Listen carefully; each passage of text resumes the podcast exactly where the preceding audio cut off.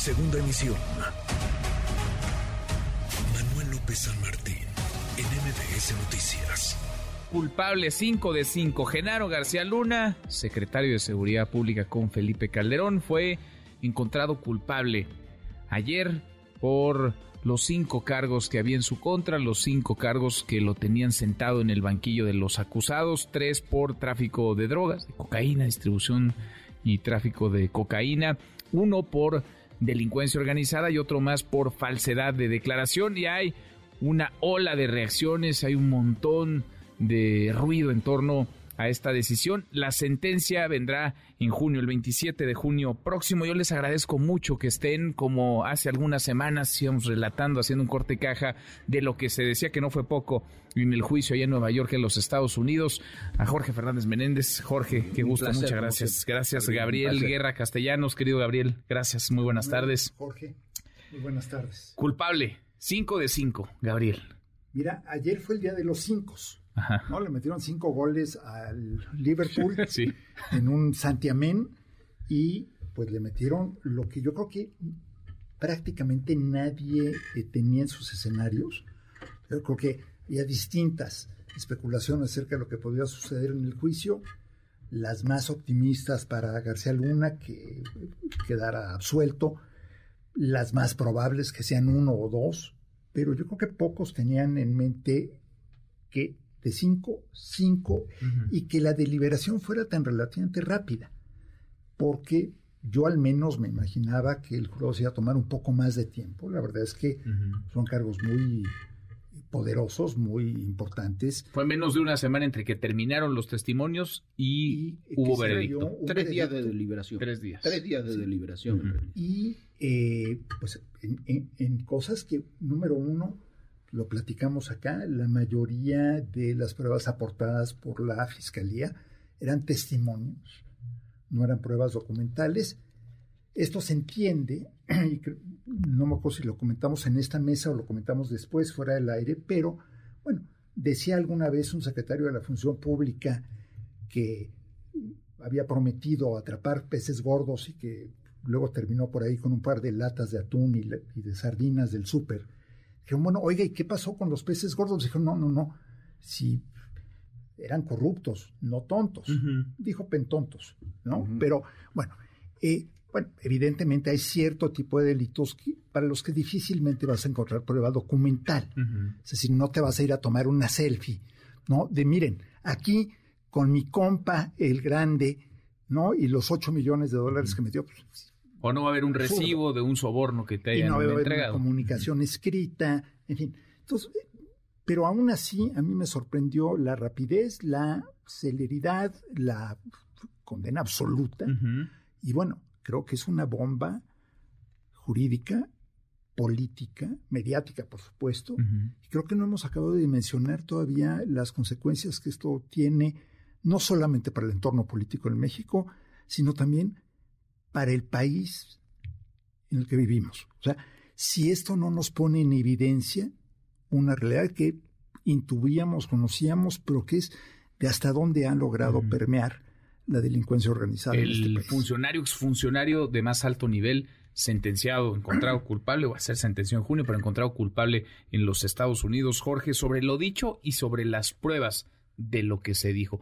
¿Cómo llegamos a donde llegamos? A ver, mira, eh, no es un secreto para nadie que lo venimos trabajando desde hace años, lo decimos todos, los gravísimos problemas de seguridad que tiene México. no, no, es un problema ni de este sexenio, ni del anterior, ni del anterior.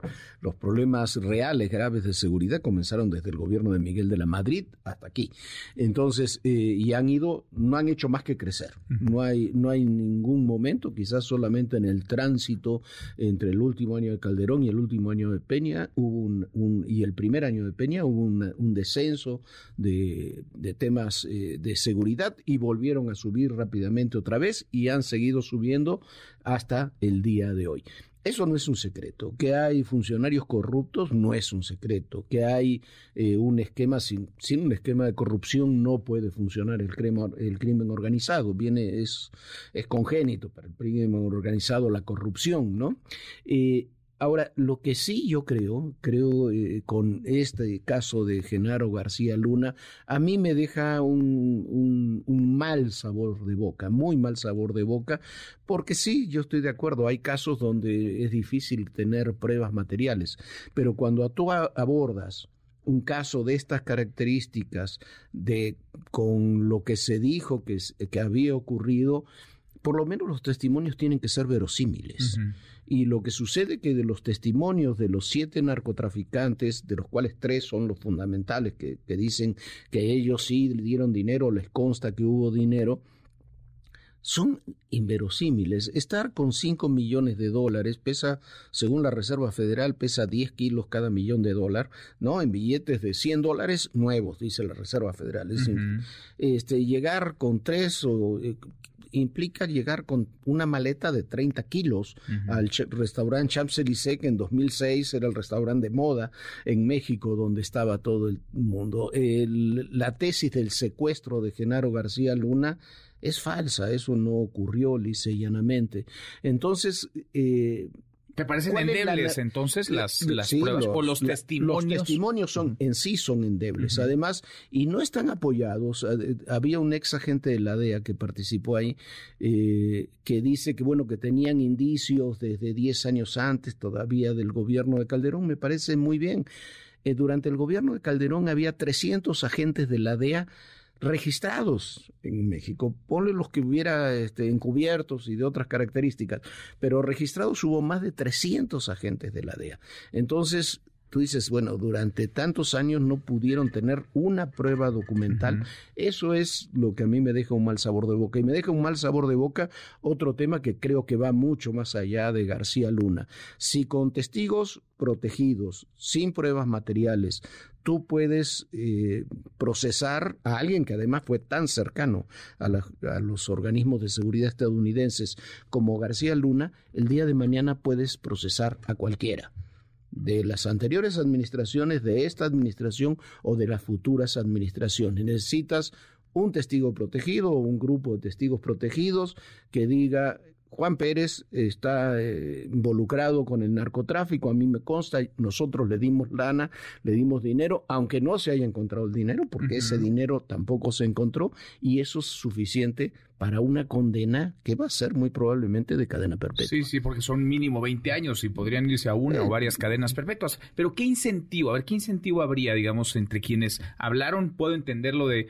pues, un testigo colaborador, de alguien que está buscando una reducción en su sentencia, pero no sé, de un ex policía o de un agente la en activo o de un diplomático? ¿Qué incentivo podría haber para que todos apuntaran, digamos, en la misma dirección, en el terreno de la culpabilidad o de la presunción de culpabilidad en ese momento de Genaro García Luna?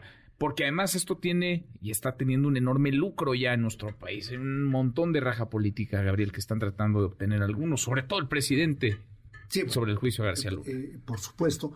Yo aquí eh, partiría tal vez de supuestos distintos, tomando en cuenta que ya hasta antes de ayer, todo lo que platicáramos, pues si somos congruentes, eh, yo siempre he creído en la presunción de inocencia como un principio legal fundamental de cualquier país civilizado y de cualquier país que tenga un mínimo de Estado de Derecho.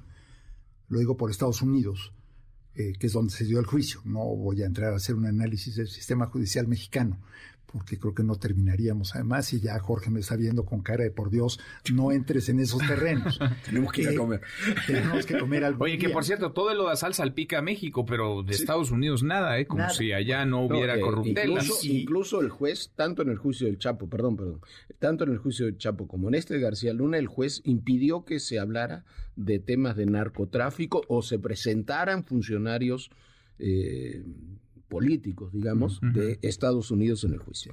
que, aquí, que, ese es, que ese es eh, otro tema muy importante. Pero bueno, aquí entonces ya, existiendo ya un veredicto, ya la presunción de inocencia ya no aplica, ¿no? Ya, ya es culpable. El señor ya fue condenado, considerado culpable, no le han dictado sentencia, pues ya fue considerado culpable por un jurado de acuerdo a cómo funciona el sistema de justicia de Estados Unidos. Número uno. Número dos, Es cierto también que durante muchos años en México se escucharon versiones de todo tipo y de todos niveles acerca de presuntos vínculos de Genaro García Luna con el crimen organizado y muy particularmente con Sinaloa. Entonces, tampoco es una sorpresa o tampoco es, y no quiero, no quiero eh, entrar en hipótesis, pero o sea, tampoco es como si mañana le inventan a eh, la madre superiora de un convento que fue colaboradora si nunca nadie lo había dicho. era un tema que se discutía que se hablaba mucho. Y tercero, hay algo que no es evidencia jurídica, pero que sí entra en ese terreno de las casualidades que en algún momento tal vez dejan de serlo. Eh, y es un recuento muy simple. El Chapo Guzmán, que es quien presuntamente se habría sido el beneficiario de esta protección, se escapa de la cárcel en 2001, siendo presidente Vicente Fox. Siendo secretario Getz Manero, secretario de Seguridad. Exactamente. Y responsable de las cárceles. Y siendo titular de la recién creada Agencia Federal de Investigación, Genaro García Luna, o en proceso de ser nombrado, porque más o menos en esos tiempos Sí. Durante todo el sexenio de Fox no se le captura. Durante todo el sexenio de Calderón no se le captura. Que es secretario Cuando de Seguridad secretario Pública, Genaro García. Luna. Los seis años. Al Chapo lo captura, pero fíjense nada más cómo, cómo son las narrativas. Al Chapo lo captura Peña, bueno, Peña, en el sexenio de Peña. Dos veces. Se les escapa, lo cual es, bueno, el golpe de credibilidad más fuerte que sufre su gobierno, lo recapturan, pero la gente, se, la opinión pública se queda con la idea de que el Chapo se le escapó a Peña. A Tom se le olvida que se le escapó a Fox y que estuvo 12 años prófugo o Sí. más. Bueno, y luego, en el caso del hijo del Chapo, de Ovidio, lo atrapan y lo tienen que soltar en esta administración, pero luego lo vuelven a capturar. Nunca nadie lo tocó en los sexenios Pero anteriores. lo que dices es, Entonces- durante el tramo de responsabilidad de Genaro García Luna, el Chapo estuvo... libre, Libre. Como una metáfora de las que usamos. ¿Y en eso esta mesa. alcanza como elemento, Jorge? No, no, no, no, no, dije que fuera elemento, ver. dije que era una casualidad. Bueno, El- el en esto Chapo- no hay El casualidades. propio Chapo no dice nada de eso en su juicio, pero yo creo que eh, más allá de que Y creció mucho el cártel de Sinaloa en el creció sexenio el de cártel Felipe de Sinaloa por el Chapo, que era el que menos operaba, por el Mayo Zambada, que nunca lo han detenido. Ajá. Tiene más de 70 años, 73, Sí. 74 años, y nunca ha sido detenido el Mayo Zambada. Y el Azul Esparragosa, que yo creo que fue uno de los narcotraficantes más importantes, que si le hacemos caso a su familia, No se murió sabe. de un infarto. Sí, ¿no? sí. Entonces, bueno, no... no Pero lo nadie lo vio. Nadie lo vio nunca. Pero, pero yo creo que hay que ir más allá. Si nos quedamos en eso, eh, yo no recuerdo un solo funcionario de seguridad desde que yo reporteo este tema, que es tan lejano como 1989, un solo funcionario de seguridad que alguien no haya dicho que estaba relacionado con el narcotráfico. Amigos y enemigos entre ellos. Eh, entonces, y relacionado con algún cártel. Cada vez que había una caída se adjudicaba al otro cártel. Se sigue haciendo. El día de hoy yo creo que es falso. Yo no, no creo que sea así. Pero si tú preguntas en ciertos ámbitos, te dicen, no es que el presidente López Obrador eh, acordó con el cártel de Sinaloa para pegarle al de, al de. Jalisco Nueva Generación. Yo no creo que sea así y hay hechos que demuestran que no es así. Pero tampoco se capturó al Mayo Zambada, para decir, se capturó a Ovidio, pero no se capturó a Iván, que es el verdadero jefe de los chapitos. Siempre vas, vamos a tener ese tema, pero olvidemos ese tema. Me parece, yo no sé, García Luna, como, como dice Gabriel, bueno, ya está condenado, hombre, no es, ya no la va a librar. Después podemos decir si fue verosímil o no Bueno, la ya le está pidiendo incluso el ya- presidente López Obrador que sea ahora testigo Claro. protegido y declare contra Vicente Fox y contra Y- Felipe y- Calderón. si de repente, imagínate que sea testigo protegido García Luna y diga, sí, lo que dijo el rey Zambada es verdad y le dieron 7 millones de dólares a Gabriel Regino. ¿No? Este, Sí. ese, ese es el problema. Yo creo que la forma en que se hizo este juicio y el juicio, ah, eh, coincido con lo que dice Gabriel, de las repercusiones que no hemos medido, cuando hoy en la Cámara de Diputados y de senadores dicen en- y en la mañanera enjuicien a todos, no entienden que con el mismo mecanismo pueden enjuiciar a los que están ahora o a los que vendrán el día de mañana. Lo publicabas hoy en tu columna. A ver, eh, en 1985 fue secuestrado Enrique Camarena. El agente de la DEA fue secuestrado, torturado, asesinado. Desde 1985 hasta el día de hoy, en la DEA aseguran que Manuel Bartlett, que era el secretario de Gobernación, y el general Arevalo Gardoqui, que era el secretario de la Defensa, estuvieron en la casa donde era torturado eh, Enrique Camarena. A mí me parece absolutamente inverosímil que el secretario de la Defensa, y menos en esa época, el secretario de la Defensa y el secretario de Gobernación hayan ido a Guadalajara a ver cómo torturaban a un agente de la DEA. Es inverosímil. Pero ahí está publicado, están los informes, hay, hay documentos sobre el tema. Este señor Héctor eh, Versalles, no recuerdo cómo se llama, que era el jefe de la estación de la DEA, lo ha dicho en, eh, en México en mil reportajes. Si el día de mañana hay un juicio, con esos testimonios alcanzaría para alcanzar una condena. Eso es puede ser el, tiro por la culata, puede ser un boomerang esto. Sí, pero yo yo creo, a ver, Gabriel. Tiene eh, toda la razón, Jorge. Ya, el caso García Luna, juzgado, condenado, eh, puede darse una apelación, lo veo poco probable. el 98% de las apelaciones contra casos federales se pierden. Además, una apelación contra un caso en el que te pegaron cinco jonrones eh, es poco probable, hasta como estrategia jurídica. Pero bueno, eh, entonces podemos partir de la base de que el tema García Luna como tema jurídico está resuelto. Lo que no está resuelto es, número uno, el papel que jugaron o no las agencias antidrogas y de inteligencia estadounidenses en todo esto. ¿Qué supieron, qué no supieron, cómo y por qué? Hay una entrevista interesante de Roberta Jacobson a Proceso hace un par de días que dice, bueno, sabíamos muchas cosas, pero pues las tenía que haber sabido primero el gobierno mexicano.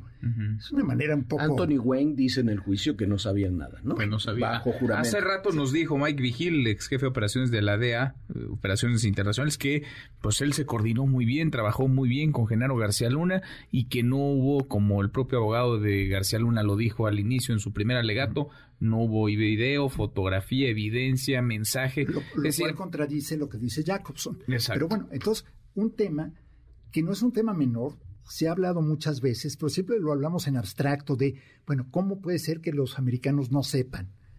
Bueno, en este caso lo atendían, convivían con él, le daban información, recibían información, actuaban sobre información que él proporcionaba, lo condecoraban. O sea, esto no es un abstracto. la colaboración de, un gobierno mexicano con las agencias estadounidenses como en esos seis años. Nunca. Nunca. Ni, hubo tantos agentes estadounidenses de distintas agencias operando en México con beneplácito y registrados. Y, y yo creo que nos tenemos que preguntar también si está en el interés de México permitir ese nivel de involucramiento de agencias extranjeras en México para que después al final te salgan con, ¿qué crees?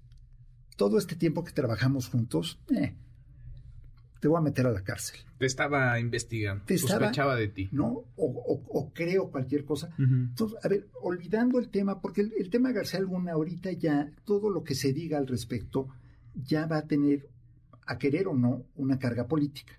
Y entonces, quien eh, abogue eh, por la posible no culpabilidad de García Luna será visto, aunque no sea el caso, será visto como un aliado, como un vocero de los expresidentes panistas y quien vocifere en su contra y diga que merecería que lo colgaran de los dos pulgares y le arrancaran las uñas, va a ser visto como el, el cuatroteísmo en el extremo. Bueno, pero más allá de eso, ¿cuál es el tema de fondo? El tema de fondo es, tenemos un drama humanitario, un drama de seguridad y un drama de procuración de justicia resultado de una guerra declarada al narcotráfico no por Felipe Calderón, por un señor que se llamaba Richard Nixon. en los años 70. 1972. En 1972, Nixon decide declarar la guerra contra las drogas. Y a partir de ahí, distintos países latinoamericanos y de otros continentes se van sumando en distintos momentos esa guerra y a todos, y si no preguntémosle a los colombianos, a los peruanos, a los bolivianos, a todos les va como en feria. Pues sí, se ha corrompido el sistema de procuración de impartición de justicia, las instituciones en México y en otros países. Dejen, un corte y volvemos para seguir platicando porque, insisto, está la figura, la persona del expresidente Calderón. Hay quienes tratan de ligarlo con esto porque Genaro García Luna, a final de cuentas, como secretario de Seguridad Pública, tenía un superior jerárquico y es ser el presidente de la República. Hoy, insisto, López Obrador apunta hacia allá, lo ha venido haciendo desde hace algunos días. Hay o no elementos para que sea juzgado, investigado el expresidente y ante qué estamos, es decir, qué puede venir, qué puede seguir en las próximas semanas, en los siguientes meses y quizá en el próximo año, porque todo esto me imagino será muy lucrativo de cara a 2024. Estamos platicando con Jorge Fernández Menéndez y Gabriel Guerra Castellanos. Lora con 43. Pausa. Volvemos en más.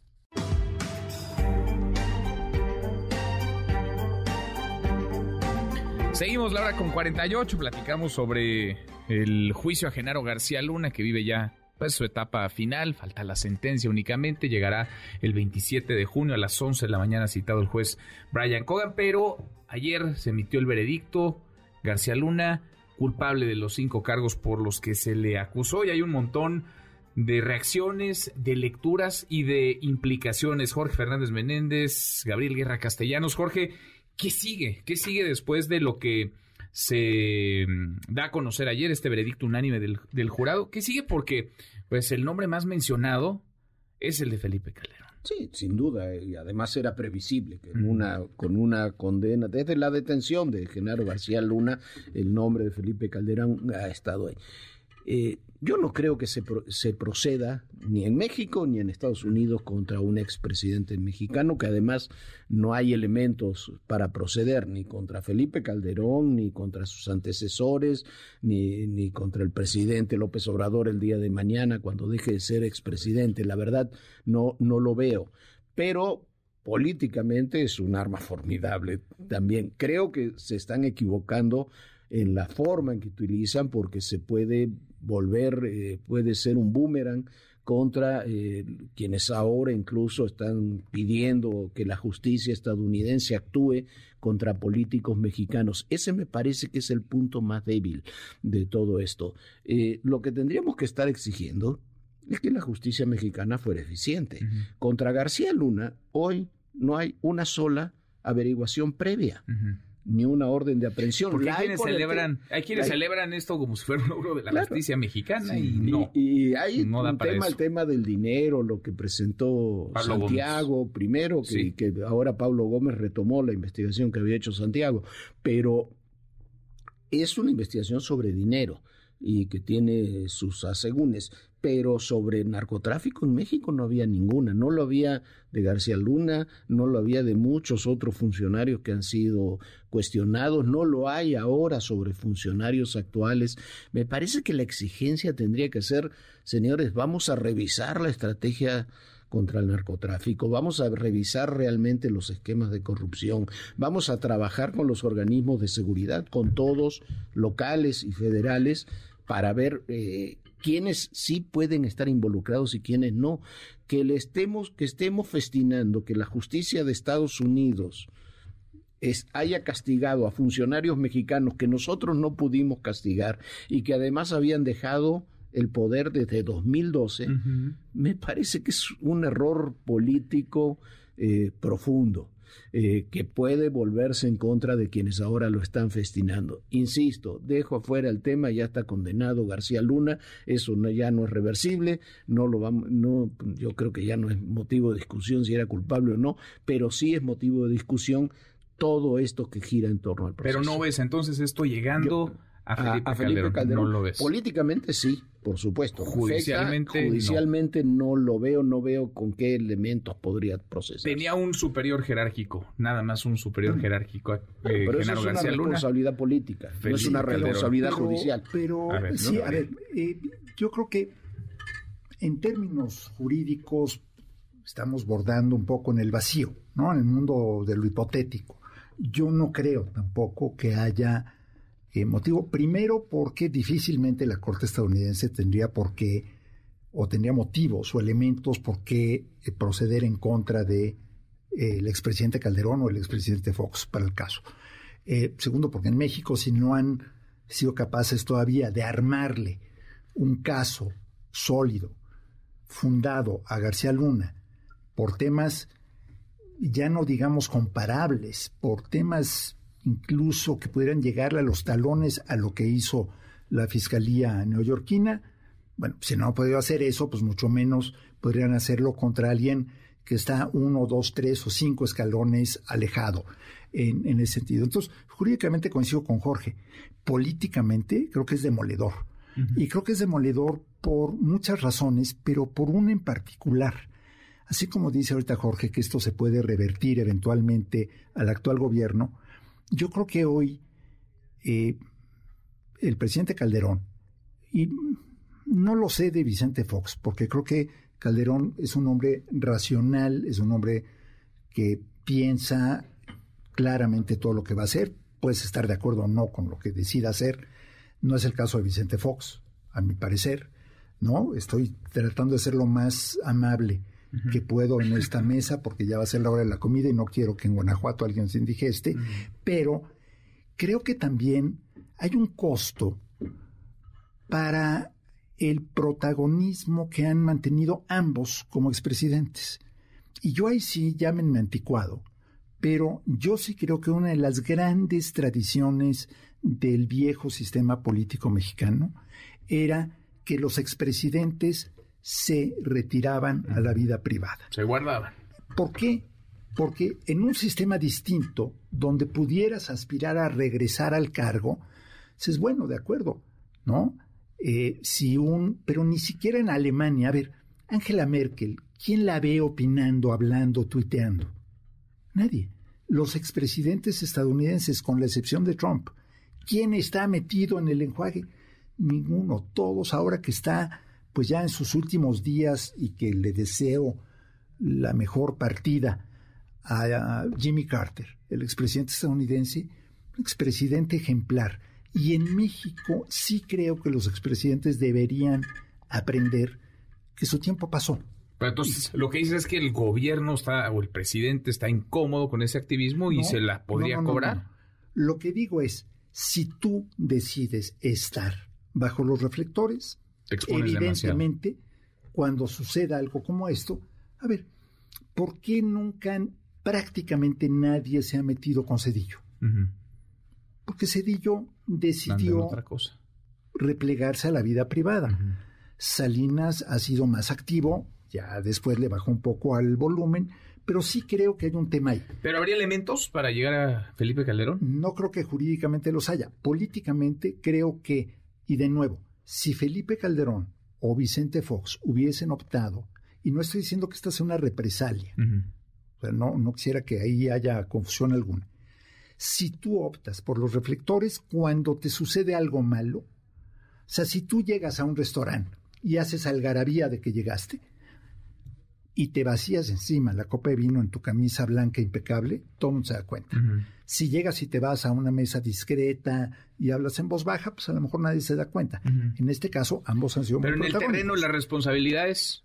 Jurídicamente no veo, no. políticamente veo un costo enorme. Este año y el próximo, imagino, Jorge, porque viene 2024. Este va a ser el caballito de batalla, ya lo vimos hoy en el Congreso, la manta no, eh, no toquen el INE, no toquen a García Luna, no toquen a Calderón, ¿no? Este, va a ser el caballito de batalla del presidente López Obrador, de Morena y de quien sea candidato o candidata de, Morena, de, por lo menos de aquí hasta el 24, sin, lugar a dudas. Apenas el domingo publicaba Felipe Calderón en Reforma una reflexión, un ensayo es en realidad, no es, un ensayo, es una ponencia que dio en el Instituto de la Libertad, creo que se llama. Estaba dando cátedra sobre lo que la oposición debería, de hacer, ¿no? Dos alternativas planteaba. O activista. agrupar a toda la oposición en, en un frente, como actualmente sucede, digamos, con Va por México, o construir un partido político. Y la respuesta, eh, perdón, Jorge, muy rápido. Ese texto que fue, a, mi juicio, eh, poco oportuno, independientemente de que estés o no de acuerdo, pero luego la respuesta ayer me parece que queda de ver el presidente Calderón porque el texto que eh, da a conocer ayer. Su posicionamiento después del veredicto. No alude a los temas de fondo. Y no hay. nadie está diciendo que haga una culpa. No. Pero no hay una, ni siquiera un miligramo de autocrítica en algo que fue claramente una afrenta contra el Estado Al mexicano. contrario, hay una defensa de su política de seguridad que, es, yo creo que son dos temas diferentes, la política de seguridad y lo que sucedió con García Luna, porque sí es verdad, García Luna era el secretario de seguridad, pero el ejército tenía un papel muy importante, la Marina en ese sexenio tuvo un papel muy importante, el CISEN tenía un papel importante. Y las agencias, y las agencias estadounidenses que eran las que operaban. Entonces, eh, yo creo que, que en términos eh, judiciales no veo que se esté operando contra ni contra Felipe Calderón, ni contra otros exmandatarios, ni contra Fox, ni tampoco contra el presidente López Obrador, que salió su nombre ahí en el juicio indirectamente, pero no se va a operar sobre él, no, no, no es viable ni hay elementos. Pero creo que hay todo un, muy, amplio eh, catálogo, vamos a llamar así, de políticos, empresarios, funcionarios, que de una forma u otra pueden ser afectados por los mismos mecanismos que tuvo el juicio de García Luna. Pues vamos a ver, como siempre es un lujo tenerlos en cabina, platicar de este juicio, ahora en el cierre, en el ocaso del mismo. Y da para mucho todavía. Da para mucho, ¿eh? va para, mucho, y sobre todo en el terreno de la narrativa, cómo se lucre y cómo se estará aprovechando políticamente lo que ocurrió en Nueva York, Estados Unidos. Jorge, muchas gracias. Muchísimas gracias. Jorge Fernández Menéndez. Gabriel Guerra Castellanos, muchas gracias, querido Gabriel. Gracias.